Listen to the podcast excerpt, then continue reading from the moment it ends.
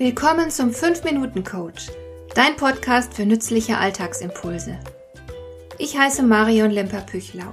Als erfahrener Coach habe ich jede Menge psychologische Tipps für dich, mit denen du leichter durch den Alltag kommst, damit dein Leben ein bisschen einfacher wird.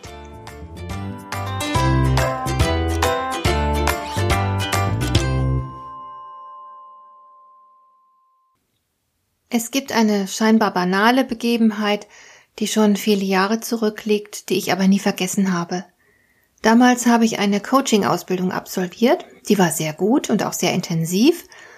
Es gehörten unter anderem zahlreiche Blogveranstaltungen dazu. Das heißt, wir haben uns alle paar Wochen für drei Tage getroffen und es wurde ziemlich hart gearbeitet. Die Ausbildung fand in einem sehr schönen Hotel statt. Und pro Blogveranstaltung wurden wir regelmäßig einmal abends von unserem Ausbilder zum Essen ausgeführt und eingeladen. Es gab ganz in der Nähe des Hotels ein richtig tolles italienisches Restaurant. Dort hat es uns sehr gut gefallen und dort sind wir dann jedes Mal zum Essen hingegangen.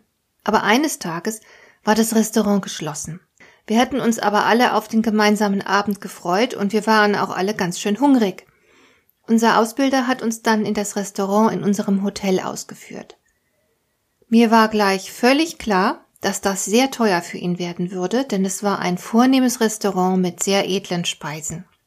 Mir war auch klar, dass unser Ausbilder ursprünglich nicht vorgehabt hatte, so viel Geld für uns auszugeben. Also habe ich mir etwas Preisgünstiges ausgesucht und habe zudem aufs Dessert verzichtet. Ich erinnere mich aber deutlich daran, dass eine Kollegin sich völlig anders verhalten hat. Sie hat sich mehrere Gänge ohne Rücksicht auf die Preise bestellt und dann zum Schluss noch laut und vernehmlich erklärt, das Dessert würde nicht schmecken. Ich weiß noch, dass ich innerlich richtig zusammengezuckt bin und mich ordentlich für meine Kollegin geschämt habe. In dieser Geschichte geht es um Feingefühl. Was genau bedeutet das? Es bedeutet aufmerksam zu sein und Rücksicht auf die Gefühle anderer zu nehmen. Es bedeutet nichts zu sagen oder zu tun, was dem anderen Verdruss bereiten könnte. Selbstverständlich ist das nicht immer möglich, denn du kannst nie zu 100 Prozent wissen, wo Empfindlichkeiten sind oder wo bestimmte Fettnäpfchen stehen. Aber in dem gerade geschilderten Beispiel ist der Fall ja eindeutig.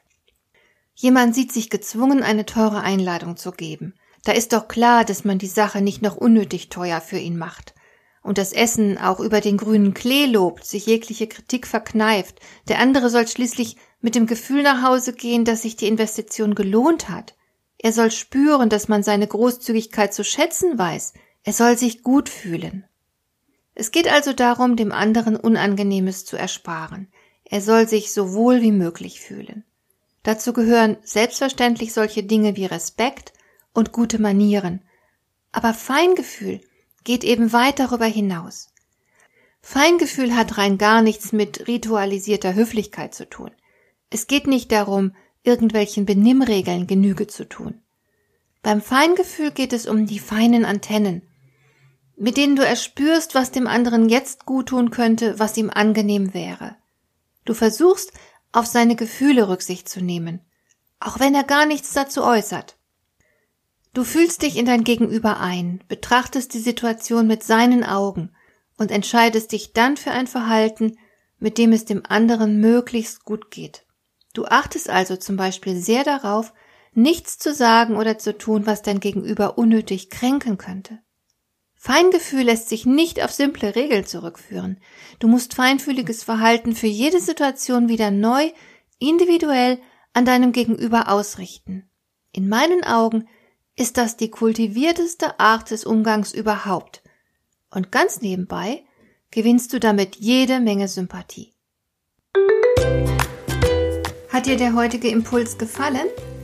Dann kannst du jetzt zwei Dinge tun. Du kannst mir eine Nachricht schicken mit einer Frage, zu der du gerne hier im Podcast eine Antwort hättest. Du erreichst mich unter info at lemper-püchlau.de und du kannst eine Bewertung bei iTunes abgeben – damit diese Sendung für andere Interessierte sichtbarer wird. Schön, dass du mir zugehört hast. Bis zum nächsten Mal eine gute Zeit für dich.